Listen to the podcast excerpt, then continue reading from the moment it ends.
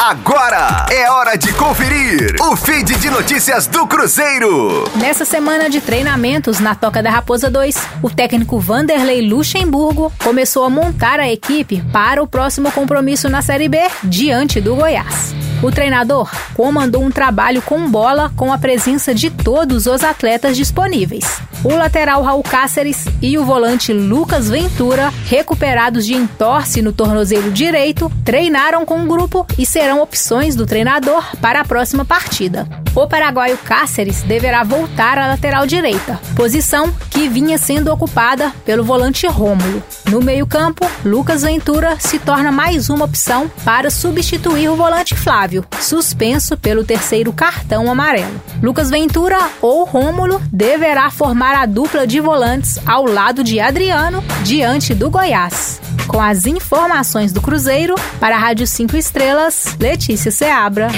Fique aí! Daqui a pouco tem mais notícias do Cruzeiro. Aqui, Rádio 5 Estrelas.